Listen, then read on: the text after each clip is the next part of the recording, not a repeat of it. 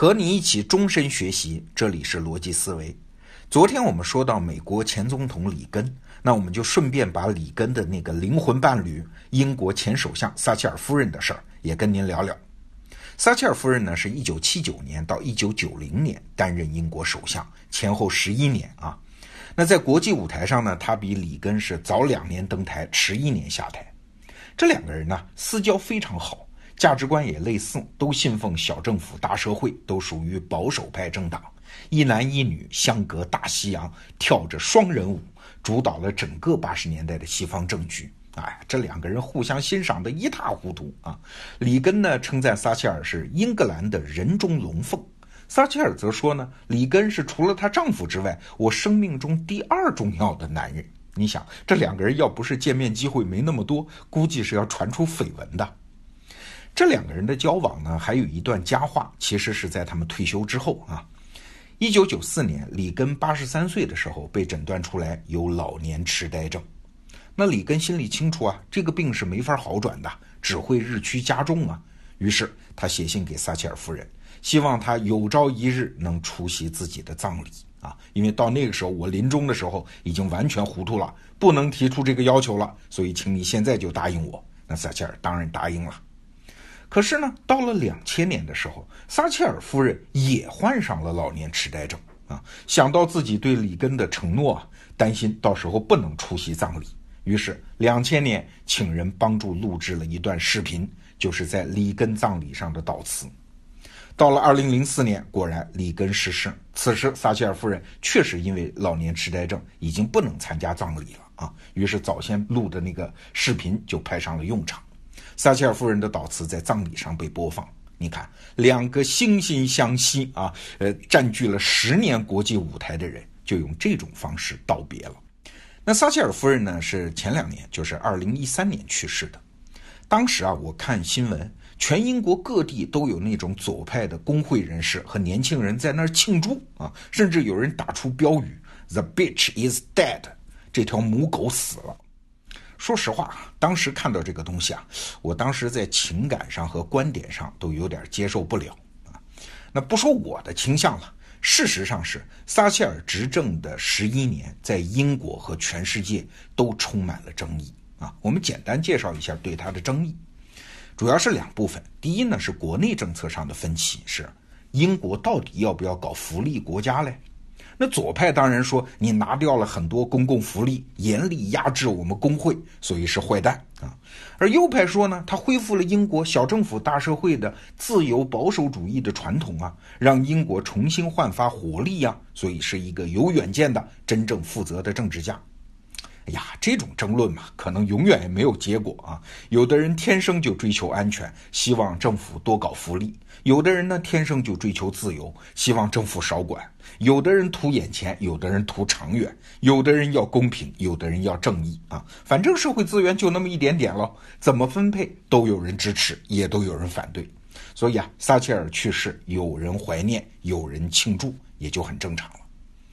那我们再说第二个围绕他的争议啊，是他的对外政策，核心呢是对欧洲的统一货币，也就是后来的欧元的态度啊。事实上，撒切尔夫人最后被迫下台，就跟这事儿有关。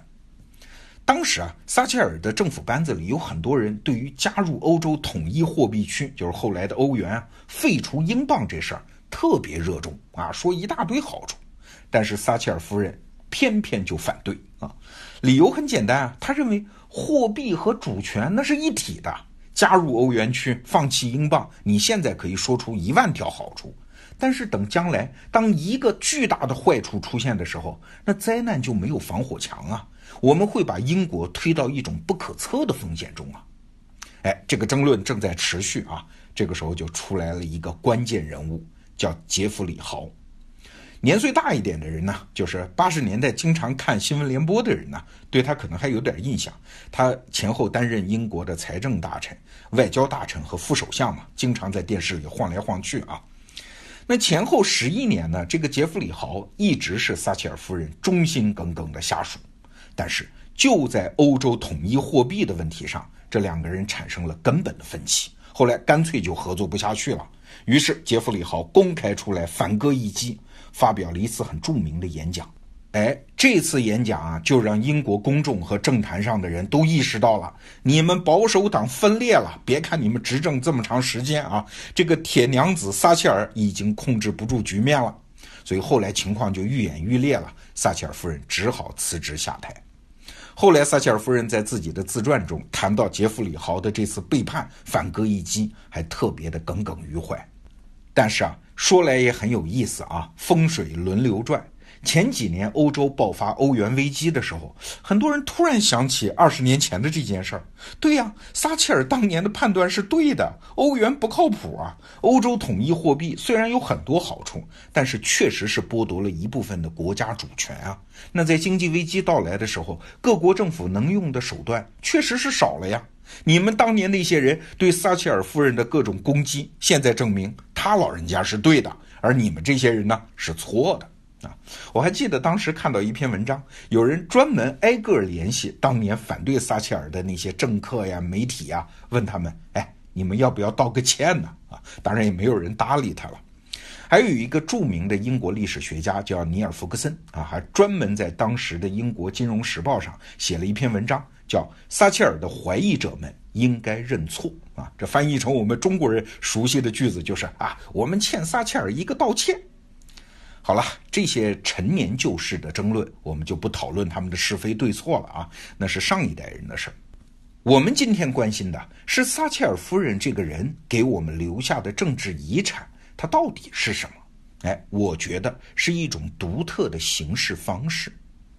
一般来说啊，无论是政客还是企业家还是普通人，只要他想协同他人一起做一件事儿，那他本能的行为逻辑就是争取自己人的支持嘛。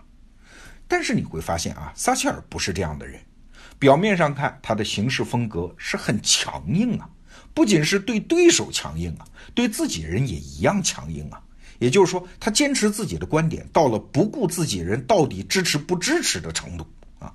据说有一次保守党的大会上，有人就劝他：“哎，咱们在政策上稍微妥协一点点，好不好？”撒切尔夫人说：“要妥协，你们妥协，本夫人不妥协啊。”那这种行事风格的好处是啥呢？就是在镇得住自己人的时候特别有执行力。我看过一篇文章，有一位香港人回忆，他参加过一次保守党的年会，在撒切尔夫人没有进场的时候，会场内是一片乱哄哄，大家各种交头接耳。等到他一出现，全场立刻鸦雀无声啊！哎，这个场景让我想起来我们上中学的时候，班主任突然走进教室的那个感觉啊。后来。撒切尔夫人走到台前，全场热烈鼓掌啊！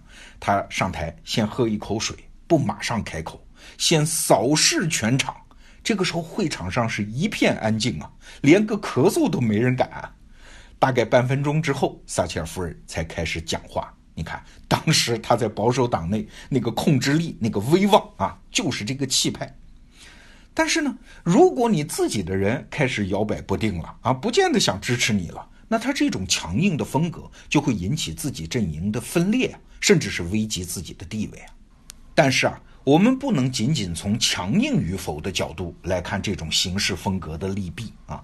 撒切尔夫人当她盯住自己的基本价值观，不讨好自己人，不向支持者妥协，他所获得的成就是有可能超越这个层面的。哎，举个例子，就像唐僧嘛。他只盯住自己西天取经的目标，至于自己跟随的那些人，甭管你是猪啊，是猴啊，还是沙和尚、白龙马，你怎么想，你不会影响我唐僧啊！我永远都会打一个响指，说走天竺啊！那撒切尔的这种风格，他最后的结果是啥呢？第一个是我们刚才讲到的，时隔二十年，有人终于恍然大悟，他是对的呀，我们英国人欠他一个道歉呢。而第二个呢，就更有意思了，他推动了他敌人的发展。撒切尔夫人所在的保守党固然因为这件事儿导致了分裂啊，但是保守党那个政敌呢，就是工党，也因此被改造了。撒切尔夫人的很多政策，比如说拿掉公共福利呀，虽然很多人不喜欢，但是时间一长，还是体现出来对国家的长期好处嘛，这个国家的活力开始被启动嘛。所以这个时候，工党在讲什么福利国家、福利社会那一套，支持者也少了呀。所以保守党在撒切尔领导下的长期执政，也让工党里面的改革派有了机会。大家都知道，后来有一任英国首相叫布莱尔，他执政也十年之久啊，他就是工党里面的改革派啊。只不过这个工党已经成功的被改造了，很多政策上其实已经搞的是撒切尔的那一套了。比如说国有企业、公共福利上的政策啊，和以前的工党完全不同。最近呢，我在书上看到一段话，那是二零零五年的十月十三号，撒切尔夫人呢庆祝她八十岁大寿啊，举行了一个酒会，什么伊丽莎白女王啊、首相布莱尔啊、前首相梅杰啊都应邀出席。哎，酒会上还来了一个人。谁呀？就是那个背叛撒切尔的杰弗里豪啊！那十五年过去了嘛，两个人也是相逢一笑泯恩仇啊。当时杰弗里豪说了一段话：撒切尔夫人真正的成功不只在于改革了一个党派，而是两个。现在工党虽然执政，但绝大部分撒切尔夫人主义的理论已经为工党所接受，而且是不可逆转的。你看，撒切尔的最终遗产不是自己在首相位子上能够无休无止地待下去，牢牢地控制住权力，而是用对自己观念的支持，用对自己人也不妥协的姿态，最终驯化了敌人，把英国政治的整体格局向前推进了一个时代。其实啊，我真正想说的是啊，这是一种更好的看待价值的方式。就拿我们身边的商业世界来说啊，举个例子，小米公司，如果我们只看到它每年的什么手机出货量啊、营业额啊、市场估值啊，这是一个很偏狭的衡量价值的角度啊。我们还应该看到另外一些东西，比如说整个行业因为小米这家公司的存在，学会了很多互联网的玩法，很多组织生产的样式，很多打造产品的观念。这些东西，小米的竞争对手也学会了，所以小米的市场价值本身可能波动起伏，但是它真正创造出来的总体价值是真真切切的摆在那里的。一个人、一家公司，它的价值不完全由它的支持者来定义，不能完全由它拥有什么来衡量啊。它对它对手的改变，其实也是价值的一部分，甚至是更确定、更永久的那部分。哎。我们把这种观察价值的方式称之为叫反向价值定义法。记得前一段时间我在湖畔大学的课堂上，有一位同学问：我现在上市了，有钱了，我收购啊、投资啊、参股啊一大堆公司，我是不是已经构建起了一个价值网络嘞？当时上课的曾明教授就回答说：其实你的价值可以换一个角度来看，哎，就是如果你的敌人要打败你。需要什么资源？比如说吧，要打败微软这家公司，我们需要什么嘞？哎，你会发现，我们不仅需要一个优秀的软件产品，还需要一支庞大的工程师队伍，还需要遍及全球几万家的各种各样的支持机构啊，否则这事儿就做不成。所以你看，对手眼里打败你的条件，才是你真正的价值。而现在回到你这位同学啊，你砸钱拼凑出这么一个公司群、业务群，它是不是真正的价值网络嘞？这事儿你自己说了不算，你的对手说了才算。